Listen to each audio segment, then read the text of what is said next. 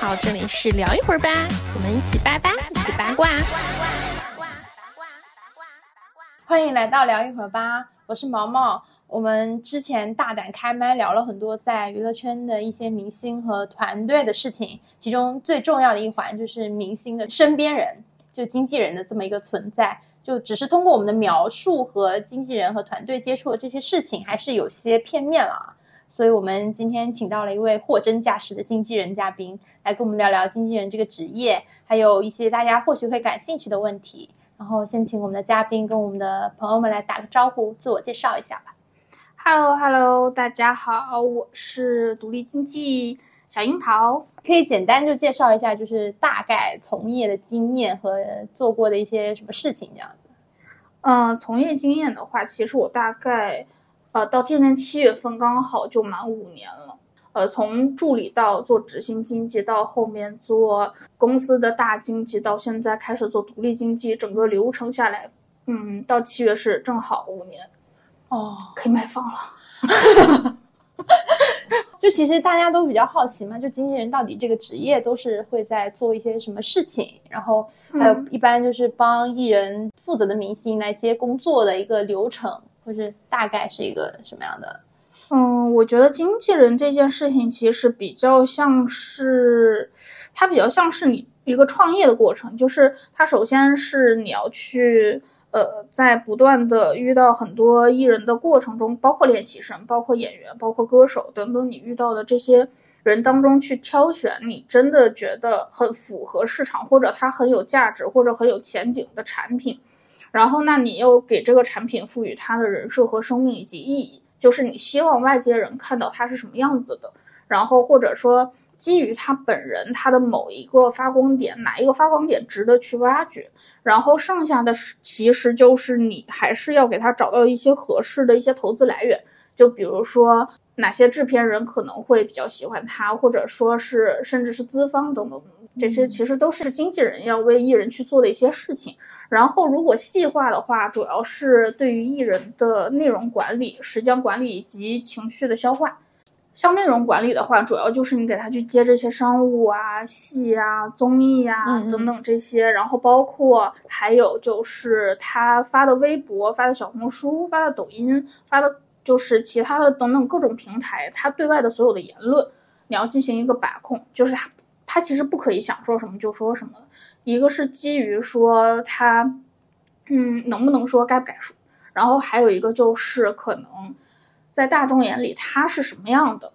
然后或者说是，嗯，他性格其实本身哪样是更发光点的？我们可以，我们会基于这个方向让他去发表言论。就比如说，他就是一个很开朗的人，看起来，那他可能私下偶尔有一小部分是比较 emo 的，那他可能我们不会让他去对外发表太多 emo emo 的这种话题。哦，嗯，对，会这个叫做内容的一些把控。然后时间管理的话，其实相对于来说是，比如说我们签戏啊，或者签综艺等等，包括甚至我们去拍 TVC 啊、KV 啊这些东西，我们都会按天来计算。嗯，就是比如说我们呃可能两天的工作量或者一天的工作量，那一天几个就会设定他的工作小时，因为我们这个行业还是比较按小时或者按天来去计算的。对，嗯，然后。情绪消化其实也是一个双向的，就是作为经纪人，你既要消化艺人的情绪，因为他是一个公众人物，嗯，他不能把他的情绪过于真实的给到大众，那他毕竟也是一个很普通的人，那这样的话，谁来去消化他的一些负面情绪或者他疲惫的情绪，那就是我们来消化。哦，对。嗯，对，我们会去消化他的情绪。那双方双方的其实意思是我们除了消化这面呢，我还我们还要消化品牌。就可能对于来说，嗯，比如品牌有一些什么要求，但可能我们配合起来确实比较困难。那可能这个时候我们就要去消化一下品牌的情绪。嗯，我我听下来哈，我感觉就是很像我有一个朋友，他的形容是很像保姆。你你自己有觉得像保姆 是吗？我觉得保姆也没有，没有到那么夸张。对，我觉得像妈妈，更夸张，更夸张。就是是，但是好像又没有说到妈妈那种，就是对，因为保姆其实他也是一份职业嘛，他是基于这个工作的，他可能我干好这个活儿就可以了。嗯。但其实我觉得你一个经纪人对艺人来讲，你还是要有一定的情感纽带的，就是你还是要首先你要信任他，其次你要嗯。真的是喜欢他，你觉得他一定可以在人前发光，你才会去做他。就你才会嗯。对他付出除了工作以外的一些很真心的部分，或者说你为了他去，他就像打仗一样，你一定要想要守住这个城，你才会把命豁出去，是一样的。哦，就所谓爱爱一行干一行嘛，相当于嗯爱一个人，我才能把他更好的培养他。对，我觉得是。对，有这种方向。然后，那像就像在帮艺人接接洽工作的时候嘛，就比如说，其实现在很多的一些粉丝会主动的去说，怎么这个这个活儿给我漏了呀？怎么我家哥哥、我家姐姐这个东西接不上呀？然后就是在这个过程就接就是帮他们接工作这个过程中，有发生过一些什么比较离谱的事情吗？这工作发生比较离谱的事情，其实我觉得这个东西可能就是要看你真的有没有很愿意为这个人去付出。像我之嗯前带某个就是女歌手的时候，然后我很想为她争取一个节目，就是嗯那个节目叫做《歌手》，就是那个时候还有歌手的时候，嗯。我是觉得他的声线很有故事性，嗯。我真的觉得他很适合那个节目，嗯。然后他又很会唱歌，然后他本身人也很有故事，因为他很拼搏，完全是靠自己这样。然后我 我记得我因为实在是接触不到更高层面的，但是我可能就是会，嗯，就是认识他们音乐总监这样。嗯嗯嗯。当时我记得是 Cuber 老师，就是嗯嗯。Chop 老师，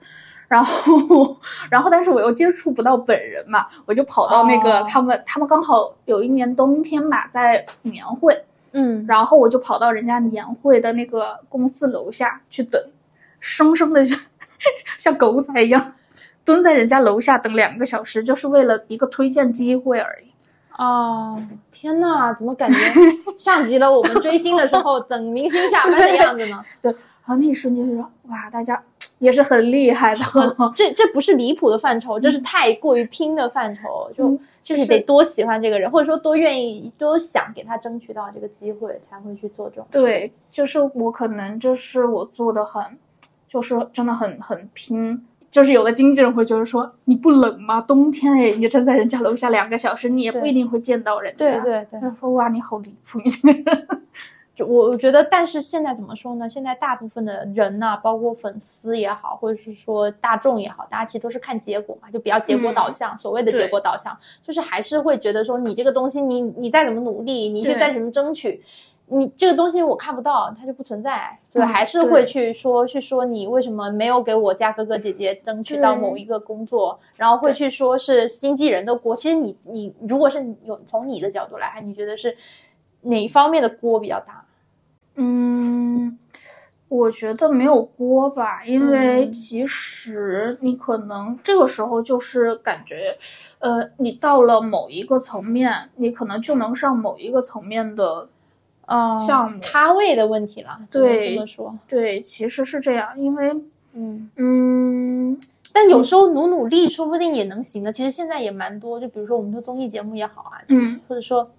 一些戏啊，他其实那个咖位他也没有到那儿，他还是也是靠他那个团队去争取，或是去怎么去挤一挤也就进去了，或者是我降低我的片酬，或者有一些别的这种渠道去。对，其嗯实其实也会有，包括像呃有的公司它可能会有一些很一线的艺人，包括打包啊，就比如一带一这种。对对，他会也会有这种模式，但这个就是看公司他自己的运营角度，他愿不愿意这样去做。嗯嗯，对，然后因为是说 做这个经纪人嘛，也有小五年的时间了。当时是从助理开始做，嗯，对，最开始的时候是助理，然后带的也是可能像练习生啊或什么之类的。哦对，因为那个时候很流行，就是呃，像火箭啊，或者哦是那个优酷的。那个少年之名，嗯对，少年之名，以最开始叫以团之以名，团之名，嗯对对。那那其实，但我觉得这个这样的这么说的话，很像就是就是江湖流传的，在三里屯那里，就是那些什么选 怕活儿的，啊，对，选选 怕人儿的，对对对对对对，那种就是在路边等着有哪个哪一个小小小伙子、小小姑娘给我选中的那种那种星探，感觉嗯像。就是还好吧，我还好嗯没有经历过那个，就已经越过了那个阶段，就是他们已经进场了。那还是比较比较完善的阶段。那那你做助理的时候，你有想说我是什么什么机会或者是什么念头，说我一定以后嗯要慢慢慢往经纪人这个方向去走我觉得契机还是因为那个女歌手吧，啊？还是因为喜欢她？对，就是想要靠自己的努力，或者说我的争取，可以让她呃接到更好的项目啊，或者看着他越来越好。我觉得这个是我的一个心愿吧。为了完成心愿，然后才进到了这个圈子，入了这个行。但他确实也有在嗯，帮助下越来越好嘛，嗯算算是实现算了，是实现愿望，对对对实现了心愿。对，那跟就是做经纪人这个事情，我觉得经纪人还是蛮动荡、蛮大的一个职业吧。对，对对，就是还蛮动荡的。就是你跟之前做过的工作会有什么很大的区别吗？你感觉上？呃，我觉得有一点是我自己的变化，因为哦。我以前在呃在老家工作的时候嘛，嗯。然后我是比较可能因为在家嘛，你也没有什么成本啊，也没有什么压力嘛，然后啊，可能我工作就比较摆烂一点，就是我今天把我手头的这些事情，嗯，做好就好了，就我可能也不会想太多或怎么怎么样，嗯。或者也不太考虑规划未来啊或怎么怎么样。嗯但是可能你入了这个行之后，真的优秀的人很多，就是优秀的经纪人，呃，很拼的经纪人，做的真的很好、很厉害的经纪人。就是行业大佬太多的时候，嗯你就会有一颗胜负心，然后胜负欲一起来，就是嗯我不能输，然后就会觉得说他们也可以，我一定也行，然后就会越来越，嗯，也不能叫争强好胜吧，但是会越来越把自己的目标定得很高一些，你会为了实现目标不断的去努力。嗯嗯，那你觉得？那你刚刚也提到说大佬嘛，好的经纪人，你觉得好的这个好的标准是什么？如果作为一个好的经纪人，我觉得像或者说有一一些什么例子或什么的这种，你自己觉得还蛮嗯可以学习的，或者说你有在往那个方向努力的这么一些人。嗯，我其实很欣赏的，嗯，经纪人的话，呃，有两个，一个是天真姐杨天真老哦。师，因为我觉得她是，嗯，他们算是就是很纯粹的经纪人吧，我觉得他更像是宣传经济类。哦，对，没错，其实他们一一心也是一个偏以宣传为对，宣和，就我感觉是怎么说你看他们就是我感觉他们的宣传会比经济的那个内容更更多一些，对对对对对，可能是嗯。因为他们的、呃整个模式其实就是宣传经济嗯没错没错没错嗯，对，所以我觉得他是我思维很崇拜的一个人，他的思维能力、他的思维导向等等，嗯，都是我很崇拜的经纪人。嗯然后还有一个是可能我觉得他就是比较偏全能的，就是呃 Twins 的经纪。就是樱花的那个经纪，那个霍汶希那个呃，对，霍文希老但。他带了蛮多人的，对，我觉得霍文希他是，嗯，他已经超出了纯粹的经济范围，我觉得他就是一个很全面的经纪人。对对对，他我已经不觉得他是 only 一个做经济的范畴，他感觉所有的就英皇下面所有艺人的事务，他都有在管打理，嗯包括商务，包括一些各各个层面的了，嗯，对他比较全面了。对他很全面，我觉得他是我唯一一个觉得真的是把一个经济行业做成了 CEO 的一个状态的。哎，对对，这个形容很很很精准了，你觉得是对？嗯，那那那做经纪人，就这些年里面有很害怕发生的事情吗？就是其实有哎，就是我最害怕的事情就是紧急公关，处理舆论，我真的很害怕讲。处理舆论真的很害怕。是是是是，这这就跟我之前我们上次我在上海的时候跟做商务的朋友聊天嘛，然后他们是觉得说最痛苦的就是突然在外面玩着玩着，突然接到了一个某一个劣迹艺人，突然突然他从一个突然翻车，他突然劣迹了，然后我们所有商推地推立马下线，一秒钟下线，然后这个东西我们熬了几个大通宵做出来的东西，嗯他们痛苦的是那个下线的那个过程，还有公关的过程嘛，然后完了，其实他们还比较轻松了，他们就是嗯直接找团队去索赔嘛。那如果遇到这种情况，团队又是一个嗯什么、会是什么状态？一个是我们首先对于艺人来讲，你出现了舆论的话，你嗯公关就是很难公关，因为一个是你要把控它整个舆论的方向，但是舆论这个东西，它就像怎么说呢？一人一张嘴，你其实没有办法真正去搬过来整个风向的，所以就很麻烦。然后你要，而且它一分钟一变，嗯，所以就是首先它你需要埋这个风向，你就要埋很久，而且你也不一定你埋的可能它就一定会按照你想的那个方向去转过来，而且它的影响可能持续时间会很久。哦，对，因为我之前有处理过一次紧急公关，就是确实大概持续了一周，广场上还会是有这样的，就是虽然刷了，但是它也会有这样的就是存在，因为你毕竟来说，每个艺人都是竞争品嘛，你总会存先存在对对家的一个情况。对，那你自己控完了，有可能人家会说，哎，他有漏子，好朋友抓到他漏子，赶紧给他刷一刷。也会有这种恶意竞争，其实，但那所以嗯，那这么说的话，其实控评对于艺人这边其实算是某种程度是一种刚需。对，其实是一种刚需。哦，所以说我们说看到粉丝那种满屏的控评，其实对艺人来说是很还是很需要的。其实是很需要的。哦，对的。然后还有就是，一旦你出了一个劣迹的一个事件的话，那你的嗯商务也会受到影响。对，可能你在聊的某一件事情，人家刷到你的这一个微博或刷到你的广场之后说，哦，这个可能你最近怎么怎么样啊、嗯之类的，可能就就会凉单。嗯，这个打击就很大了。丢钱不可以。但是那两，我觉得两单其实两单还行啊，两就比起赔钱那那那那好多了，还是赔钱比较 事情比较大条一点。然后然后还有就是说到这个，我就在想说，嗯，我想想哈。我想的就是，就我感觉还都是粉丝层、层面上的，就是像粉丝，就是比如说他出现了一个什么事情，像像刚刚说的持续一周哦，嗯，那你这个一周的时间，你几乎每天都要去做一个不同的回应吗？还是说其实你就是根据一个嗯。时间去、嗯一个时间段去，只是说做一个长期的舆情监控而已？嗯，对，还是要做舆情监控，然后可能会比如说我们最近有上什么综艺啊，或者说某一个小项目啊，或者是某天以以前的片段啊等等之类，嗯可能会去刷这些东西，就是刷。呃，可以关注作品啊，或什么之类的，嗯因为其实很多这种舆情，嗯大部分是误会，啊或者说是恶意爆料，或是怎么样的，它其实也不是真实的。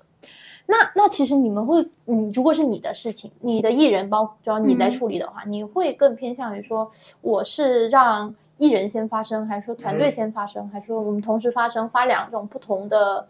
就是会觉得嗯艺人直接来说这个事情更有利，还是说那艺人我先你先按着，先不要说话了，先过段时间再来？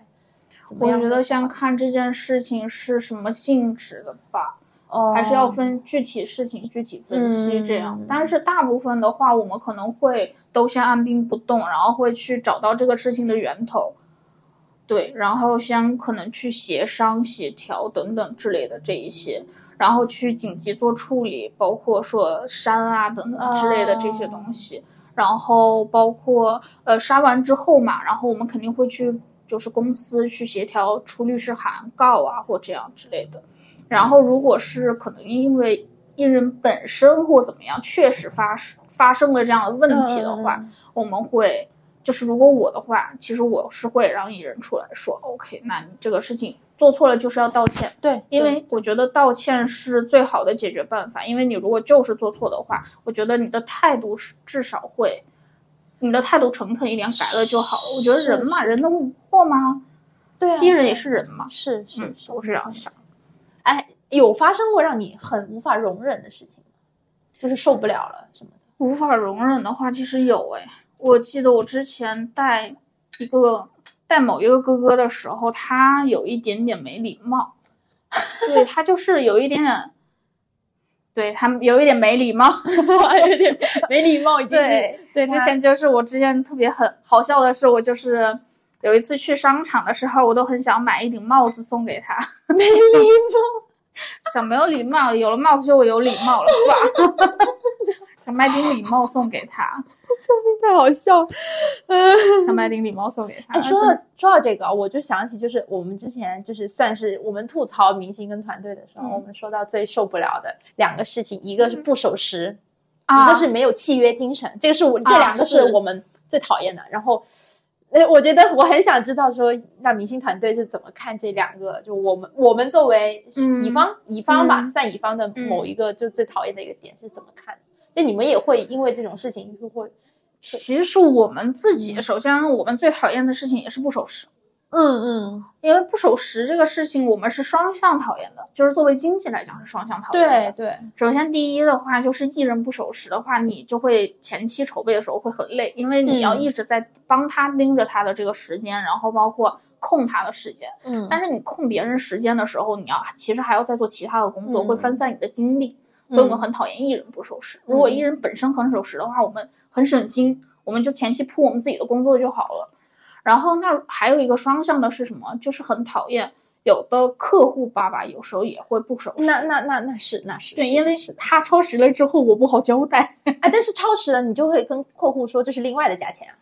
呃，但其实大部分是不会这样的。啊，不会吗？我我对啊，那可能真的是不一样啊。我反正我知道的，他们都说都说是艺人时间一到，可能也是艺人的问题，嗯真的是也是具对，体这个也要具具体分析。对，具体看到人，他们遇见的艺人就是，我说说好三个小时拍这个 TVC，我拍完我三个小时到我就走了。如果说你还要我继续拍，然后这个东西没拍完啊，那就是另外的价钱。是会有说，嗯，会有的，会有的。但其实这个拖沓，有时候这个拖沓反而是艺人，其实艺人那边造成的可能比较多一些。对，因其实因为你比如说拍 TVC 啊之类的嗯。这些，一方面可能是艺人档期嘛，那你可能比如说像我们之前有一个商务，然后我们在横店拍戏，但我们拍完戏之后其实就已经半夜了，因为你戏收收工它这个时间不固定嘛，嗯，然后那么收工到了那边可能就会晚一个小时，就是到因为我们还要就是开车到上海，可能就会晚一个小时，因为还有路程时间。对，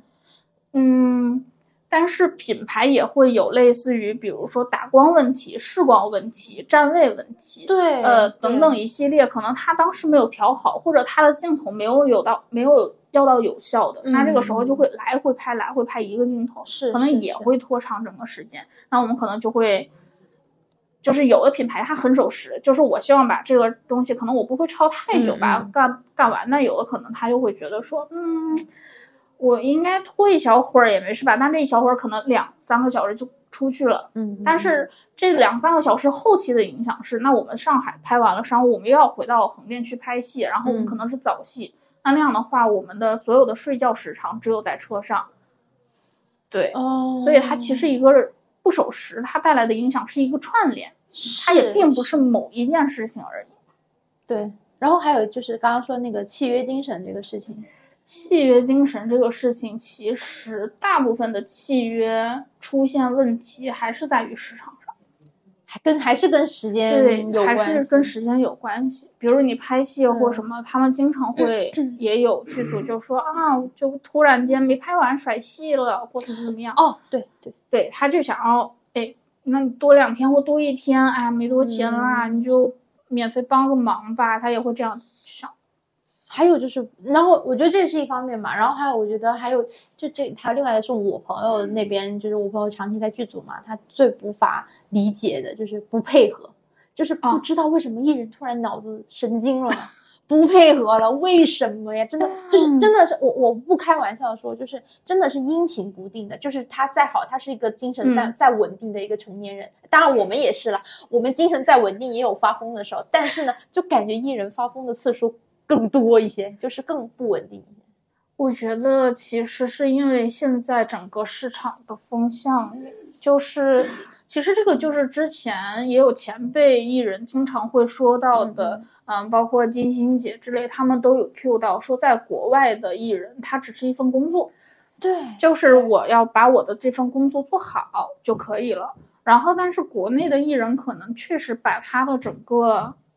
level 抬得有一些高，以至于有些人他为什么会阴晴不定，或者说突然翻脸，是因为他嗯觉得他够资格吧？哦，嗯其实这也像是之前就一开始你说的那个情绪管理的问题，就是经纪人其实真的要花很多时间跟艺人沟通好。但我感觉目前大部分的经纪人都是，或者说他们整个团队吧，都是一种把这个伺候心态。对，就是保姆，我就伺候你，我感觉就是把你众星捧月嘛，对导致艺人会有一种我觉得我自己就很独大，对，会有这种情况出现。对，其实 我觉得是因为人吧，就是其实，在艺人身上有展现到两个字，就是人性。哦就是人性是不要去探究的一件事情，就是这个人一旦你宠他了，他就会，他就会超出你的预想，而且嗯很难掰回来。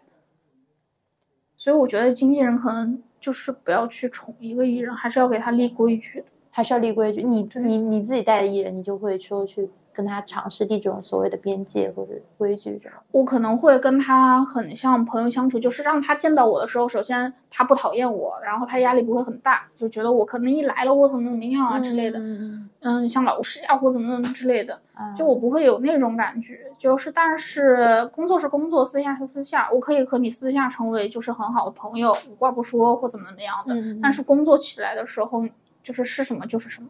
哦，好难分清哦。我觉得这种东西，如果说就是他觉得你是朋友，但是如果说工作上有一些比较严苛的地方，那那他会觉得啊，你不是我的朋友嘛？那怎么会？就是我觉得好、嗯好难，工作跟这种嗯所谓的友情这种东西很难完全的摘清楚。，对，但其实你们私下也不会成为那么好，那么好的朋友啦，嗯因为毕竟还有工作身份在。嗯嗯，也不会成为那么好的朋友，但是可能会让他接，就是接近你的时候不会那么的，就是啊，这个人一来就工作来了，或怎么怎么样之类的，嗯或者这一人来规矩就来了，或怎么怎么样，哦老师来了，教教导主任来了。对，教导主任来了，不会那样。嗯那那这么说的话，其实那现在其实大部分的蛮多的演员还团呃，应该说很多明星嘛，他们都是以家庭为单位的。嗯其实那这么一看，我觉得问题还蛮大的。对，其实现嗯在比较，一旦你如果说走上正轨了的情况下，就是。呃家庭一作坊线或超一线吧，我觉得他们家嗯庭作坊有两点，一点是家里人确实会顺着他，对对，而且家里人可能也比较。再说他其实对家里人的时候也不会下手那么狠吧，就是突然间哦翻脸或怎么样之类的。然后，而且他如果对外翻脸，家里人肯定会出面去维护嘛。嗯嗯然后一个是这个，还有一个是可以信任的，可能还是家里人，家里人就是他们会有这样的感觉，就是家里人首先不会去卖他们的隐私，因为我之前是有遇到过。呃，我之前带的艺人，然后我离开之后换了经纪嘛，或怎么样的，然后他们的私下的隐私或者出去跟朋友哪里去玩，然后会把这个隐私给他卖出去。哈，对，有可能会卖给狗仔，有可能会卖给粉丝，对，会有这种交易行为。就是虽然很不专业，但是一定是你在工作里边会遇到这样不不专业的人的，哦，所以那所以其实也情有可原啦。哦，能 那完全能理解。那我觉得，那现在就是艺人他之所以那么敏感，就是说怕你靠近，说就是其实对所有的外人有一种很强戒备心态。我觉得那那连经纪人都会把他的这种资料去出卖掉的话，那我完全能理解了。我之前一直觉得我不，我其实有一些不能理解，就是每次我去采访或者怎么样的话，就是艺人会有一种就是。啊，你是不是我粉丝？你是不是要来套我的信息、套我的料？就会有一种、嗯戒备心，对很强。然后甚至其实我们聊的东西，其实提纲啊什么也都过过了嘛，就大家也都知道说会进行一个什么样的内容，或者说我只是如果说是一个长一点的一两个小时的采访，那我可能就跟他在一块儿时间长一点，嗯然后就会观察他嘛，他嗯可能会很害怕这种观察，嗯他嗯，会放松不下来，就是对。即便我不是一个视频的采访，我只是一个纯粹就是我为了写一个比较完整的这种稿件的话，哇，那我还那我觉得挺寒心的啊、如果说你遇见这种经纪人的话，对，因为其实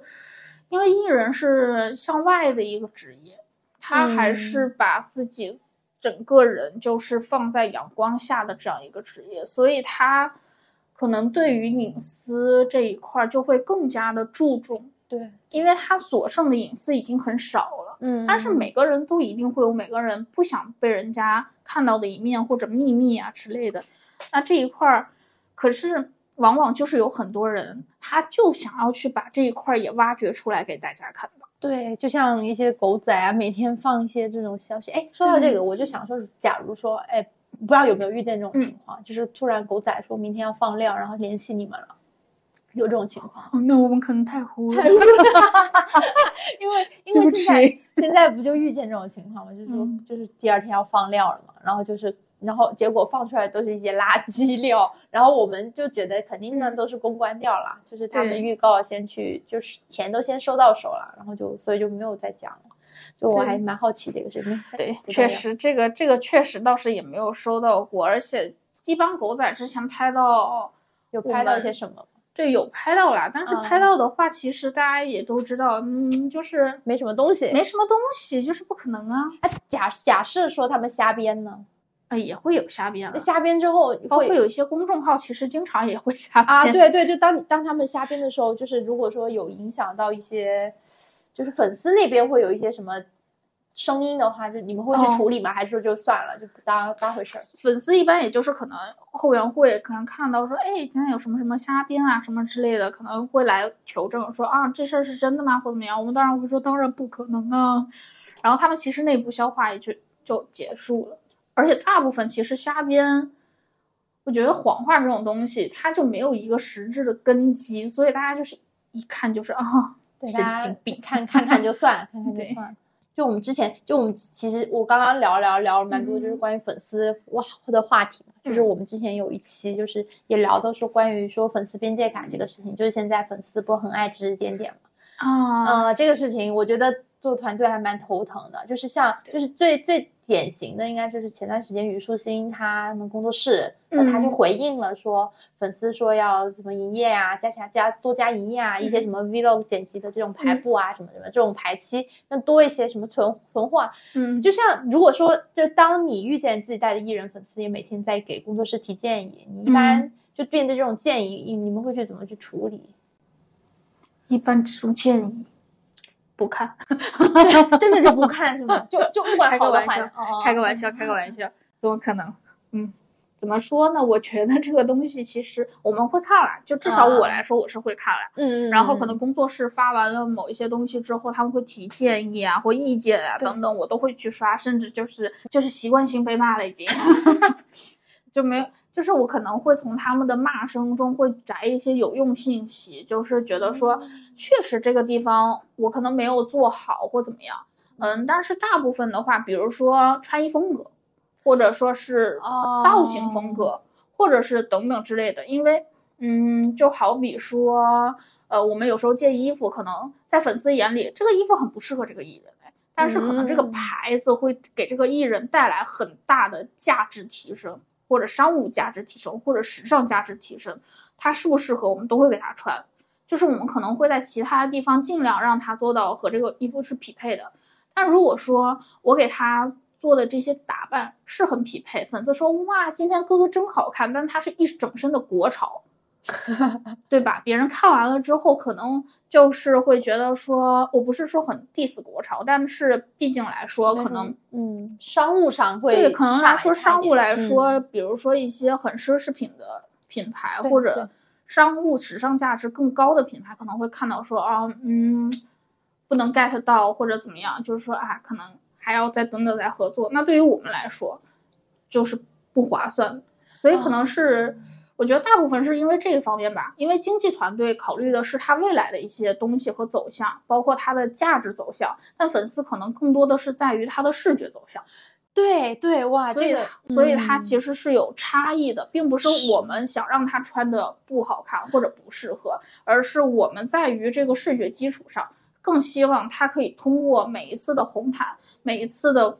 就是其他的方面，可以提升它的这个商务价值。这个真的解决了我一个我前段时间一个很大的困惑。铁西薇嘛，就她当时是那个是哪个活动来着？我忘了，穿了一个粉色的裙子还是什么的，很难看，就是所有人都在骂。但是我知道那个是华伦天奴的高定，是的，对，所以其实这么一说，我马就是当时那天就是狂骂，大家都在说为什么你不让他穿另外一身上那个就红毯呢？为什么要上这么一身？明明另外一身什么，就是反正就很有那种感觉嘛。为什么要穿那个衣服呢？我就当时他们就这么一直在粉丝说的比较多嘛，也我也有在想啊，我想嗯为什么要这样呢？就明明那个挺好看，哇，这么一说，我能够 get 到一些些。对对，我觉得其实这也是一个方向啊，就是大家在就是算算是给粉丝一个方向嘛，就是当你的哥哥对姐姐，如果说她这套衣服你看着不好看，你觉得是有一点丑，你很想提建议的前之前，我觉得要么先看一看它是哪个品牌的，对嗯对，我觉得是因为你像嗯怎么说？因为本身时尚圈它就是会有金字塔的，对对，对没错。然后那你可能作为一个新人进去的时候，你没有办法说你像呃三字女星，她的高定就是人家会直接寄给最新的给她，或者是最好看的、最适合的给她，因为她在就嗯无论怎样，它至少在塔顶，它就是可以选的。是是，那可能对于我们来讲的话，就是我们能接触到，就是至少是时尚圈对我们的认可，那我们可能就没有办法，我们也没有这个资格去挑，所以才会产生一些差异化。就有就不错了，就是我们就是就说说的直白一点，对，直白一点就是对蹭一下蹭一下，对，因为 你通过这一次的展示，可以让其他的品牌，比比如芬迪啊，或者是甚至哦更更好一点的，可能会看到说，哦，他可以拿到这份资源，一定是，一定是他得到了认可，他才能拿到这个东西。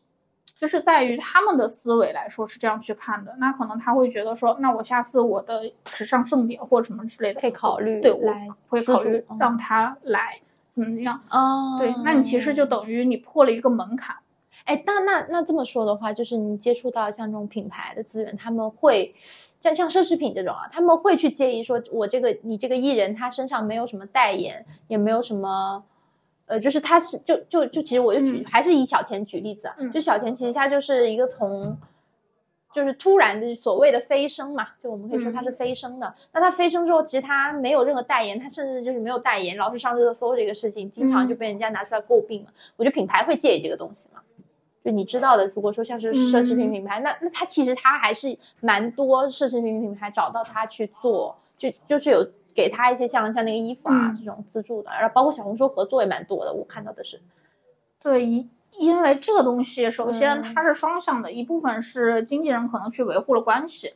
然后让他们的关系建立更多。嗯呃，还有一部分可能就是他们本身也没有很 care，就是说，嗯，你的这些热搜啊，或者怎么怎么样，他更多是看作品。就是你近期确实有有火的东西打的作品。嗯，对，所以其实大家就是我觉得真的是就是大众上看的、嗯看的热闹、炒的东西，就完全跟实际上你在这个娱乐圈里嗯所有商业化的方向完全是不一样的。大家看的嗯东西重点完全没有什么太大的联系，可以说是这样。对，因为其实之前也经常有人会说一个话题嘛，叫做“黑红也是红是是是，哎，但但这也涉及到一个就是所谓黑红嘛，虽然也是嗯红，但是它会不会涉及到一个风险的这么一个”，名它肯定是有风险了，但是其嗯实没有人会一直黑红下去。它黑红也是红的嗯目的，只是为了踏破这个门槛。进来之后，它一定会立即转向一个很正的方向。然后我们就刚刚又说到那个粉丝干预啊，然后我们那天我们那期真的聊的蛮多的，就说关于说粉丝干预怎么样，我问了很多的，就是我朋友的朋友，就做嗯经济的、做做宣传的或者什么的，就他们怎么看这个事情哦。然后还有一个点，我当时是当时是问到了一个男人，哦问到他们那边他们的团队给我的一个反馈是不鸟，为什么？因为怕粉丝突然觉得自己是个，就是感觉自己上位了，就是哇，你你说的建议我我说的建议你采纳了，好，那我以后就要怎么怎么样，我就要从你这里看到，就有一点得寸进尺尺的这么一个啊态度，就是我有一说一，对于粉丝干预这件事情，嗯因为我之前是有带 idol 过嘛、嗯 i d o l 的粉丝其实干预的很多。idol 的粉丝真的是干预最多的，就是嗯他会直接干预到什么地步？就是可能他会直接，比如说他现场会来拍嘛，拍的时候哦他可能就会直接想要跟你说，嗯、最近有什么什么很适合他，或者说我觉得你们最近什么什么做的不是很好，就站姐直接找到团队来聊这个事情了，对，他会直接找到团队去聊这个事情，然后就这就是线下直接去聊了，就是他会干预很，对，他会干预比较多了。就如果说 idol 的粉丝，啊，那那听也不是，不听也不是，哎，那还是、其实嗯还是需要跟他们打好关系的嘛。对，其实可能大部分这种的话，就会用一种很委婉的方式过渡过去，这样。但实际哦上，他们所说的是很有道理的，因为，嗯，尤其像爱豆的粉丝，如果一旦采纳的过多，他们真的是从经济到宣传到商务，甚至小到你剪辑里的一一丝丝，他都会说，嗯，这个东西我觉得你做的不好，包括你的这个边框做的不行，或者嗯，你这个做的不行，或者你这个转场是不是能更好一点，等等。哦，这个确嗯实是，确实，而且爱豆，我说我说说的说实话，虽然爱爱豆也难伺候，我觉得爱豆的粉丝也蛮嗯难伺候。爱豆这个行业，我觉得就是资本市场产物，它不能叫做艺人。啊，这样子啊，你你那你怎么你你怎么怎么去觉得是？嗯为什么会觉得因为我觉说得爱豆他不能叫艺人？因为我觉得爱豆其实爱豆也分嘛，嗯有的爱豆他是有过专业训练的，包括比如说你说韩国练习生回来或怎么样，他可能是受到过，不是说训练体系，而是教育体系的话，哦就有的 idol 是很有礼貌的，然后也很配合的，但是大部分其实因为他们没有，你说真的能唱吗？好像没有。你真的能跳吗？其实也没有，就是你没有什么作品，也没有什么能力，但是这个人就是火了，为什么呢？他其实是资本拿钱捧出来的，就是纯砸出来的，就是这些选秀节目给他让别人看到了，他的脸。嗯，其实就相当于你的脸吸粉了嘛，嗯然后我用钱给你买了这样一个机会，然后用让你的脸去吸粉，然后让你的粉再把这个资金回笼，所以他其实并不能叫做艺人，因为他根本从最开始就没有理解艺人是什么职业，艺艺人是一种什么，需要具备什么样的精神，艺人做艺人需要具备什么样的能力，就是他们对这些全都没有的概念。所以其实有时候我发现，就是跟很多就是业内的朋友聊天吐槽，我们其实讲的这些出现问题的一些让人家匪夷所思的一些事情，蛮多的都是 idol 对，因为 idol 其实他就是没有，你说，就是包括我曾经也会问过，因为我有很很多 idol 朋友，嗯。嗯，然后我也会问他们，我说嗯你们是为什么想要进到这个行业里面，或者说，呃，你是怎么想的？因为你很年轻，对，我觉得你如果读书，应该还有很多大把好的时光等等，包括嗯。甚至练习生，嗯。我都有问过他们同样的问题，因为我觉得他们可能真的不是很适合这一行，但他们还是要削了脑袋往里钻，是为什么？我也很费解，然后就问了他们这样的问题，然后他们其实大部分真的没有，我没有遇到一个人，甚至跟我说我是因为热爱这个舞台。或者说我是喜欢跳舞，我可能不想要做伴舞，我想要走到人前，让他们看到这束光属于我。嗯，就如果说，哼按照采访，大家都会这么说，啊，对对对对对对，就是说，如果说真的我可以得到采访采访相同的答案的话，我觉得我也是可以理解的。但大部分的人跟我说，他们所希望的就是一，他们很享受，嗯就是很享受人前，就是大家的一个众星捧月吧。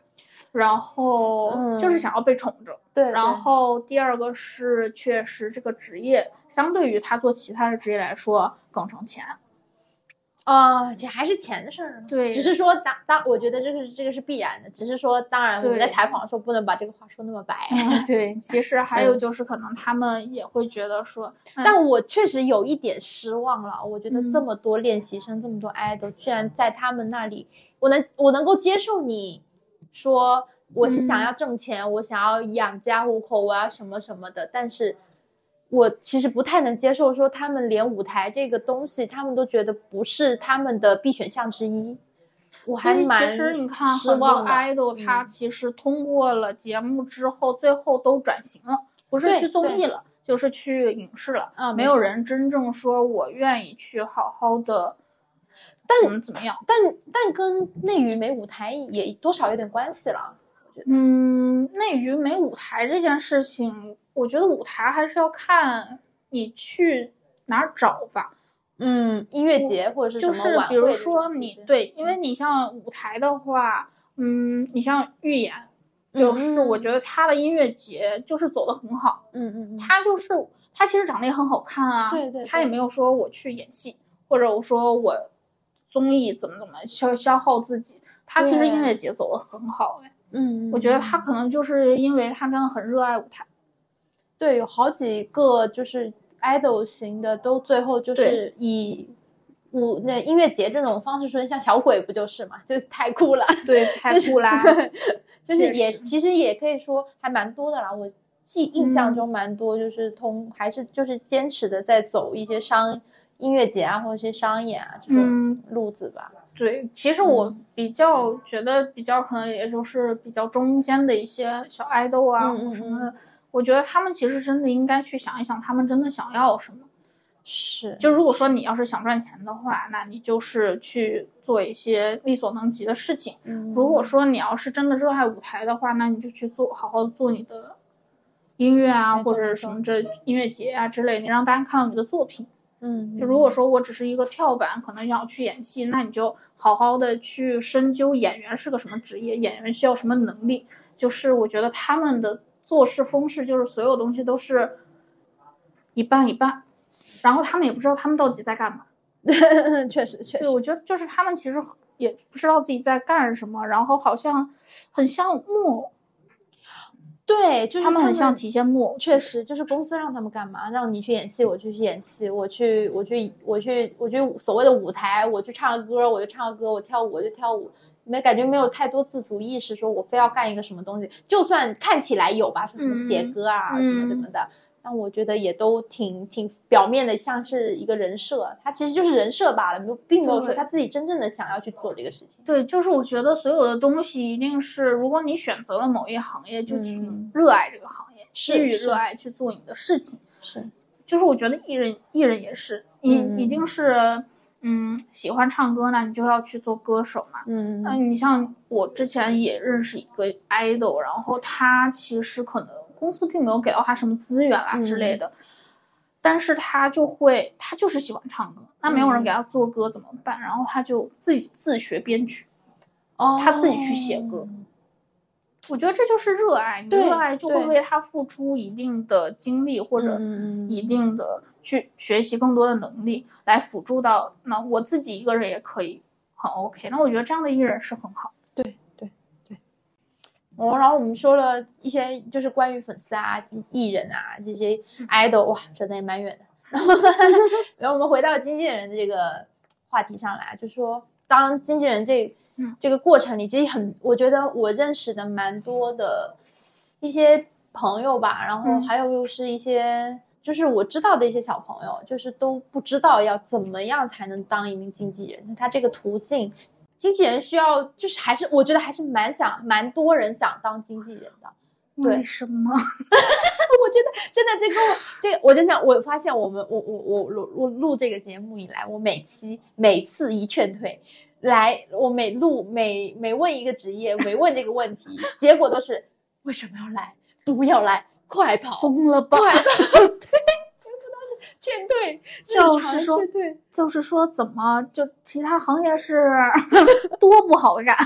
就想干这个，就其实我怎么？我觉得其实我也能理解为什么大家想干这个东西，因为它新鲜，它特别就是有哦未知，它那种未知感，对它那种探索的那种，我觉得是有未知那种探索性在里面，就是大家就好奇嘛，就想哦，然后包括也有追星，我觉得蛮多也有因为追星的关系，就各种各样的，就蛮想说我啊我当那我要像还是要远远的看了。那那那是那是，那那那那那如果我们就实际一点，我们说在这个行业里，那那我已经进这个进这个行业了。我我其实现在是一个助理啊，或者说我是个执行啊，或者说我其实还我只是个宣传，我还够不到那个边，我是怎么样能够成为一名经纪人，或者说成为经纪人需要一些什么素质？就这个干这个事情难不难？我真的很想说，好好读书，别进圈儿，再见。就是好就这个方法，就这个方法我也不给你们了，你们就别来别来。就是我觉得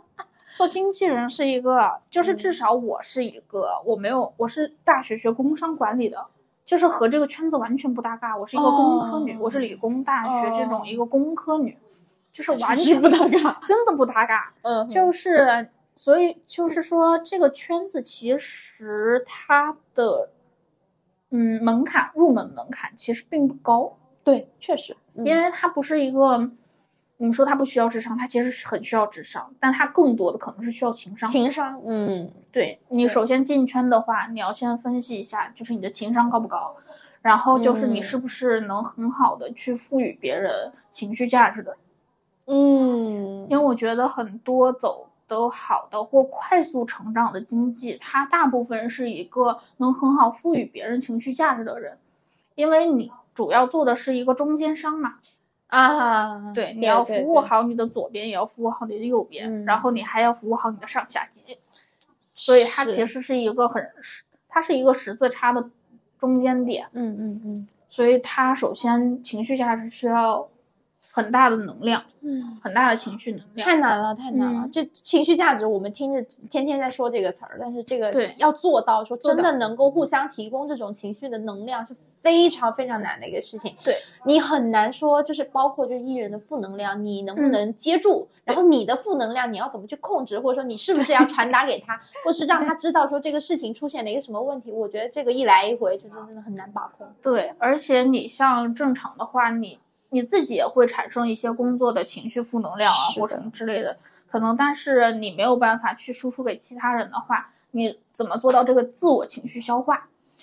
是其次的话，就是经纪人的应酬真的很多，哦，这这样子啊，就嗯。对还是还是很就是有那种所谓的就酒桌啊、酒局这种，还是蛮多的哈。对，其实还是有酒局文化的，所以如果真的想要入圈，或者说，呃，在没有什么基础的，像我这样的野路子，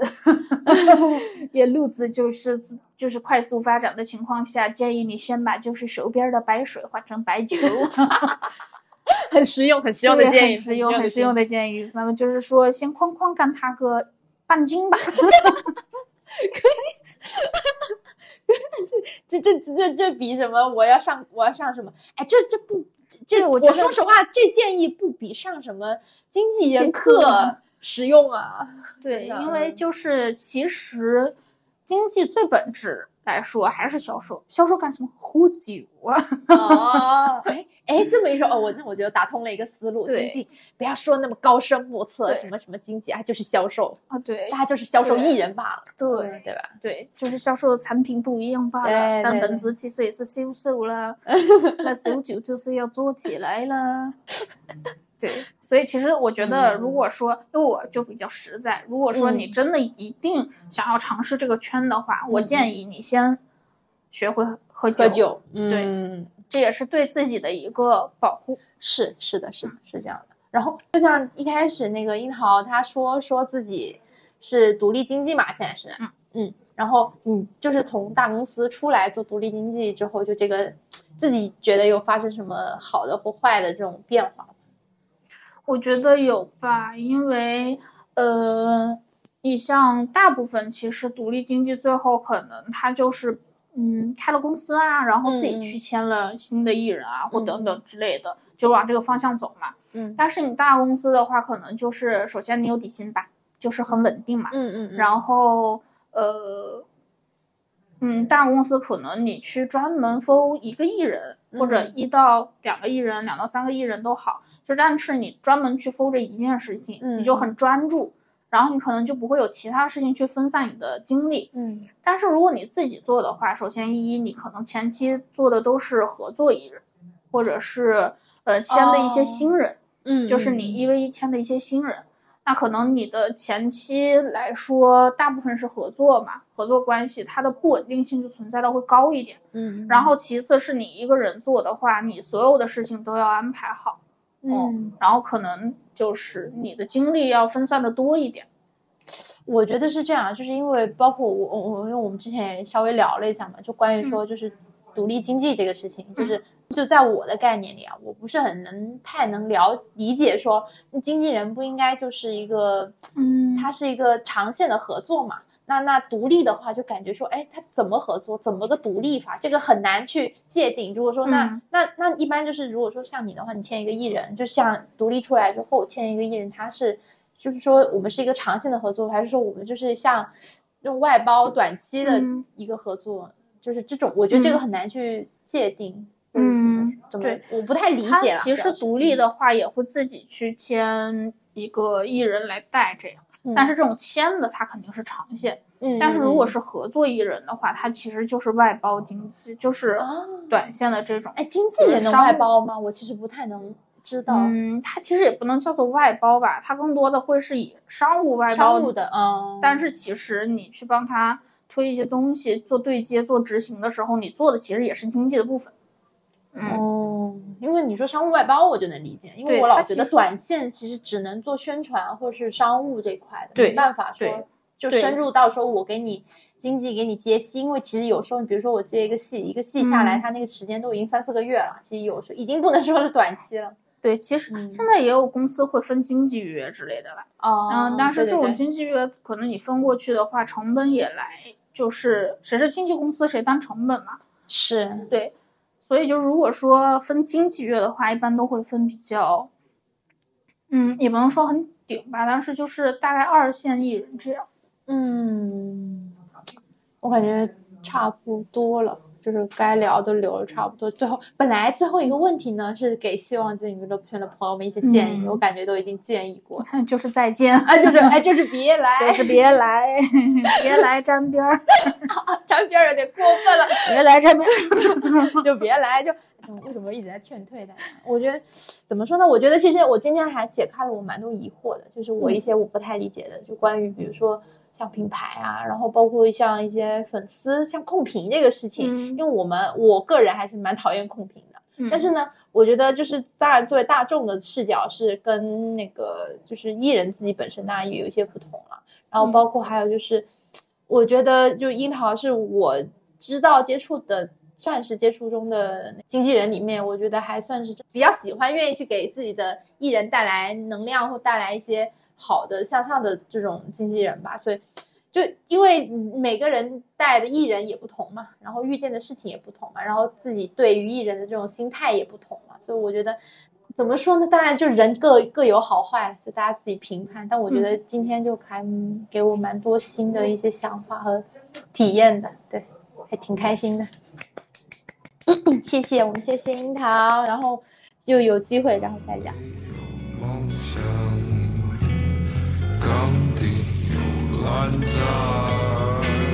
谁赔了信仰？谁对自己撒谎？谁喝的醉便宜的酒去陪葬？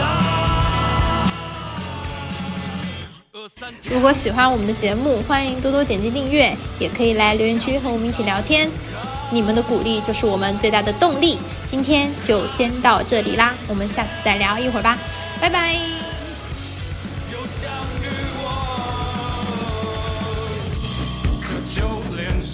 Jesus.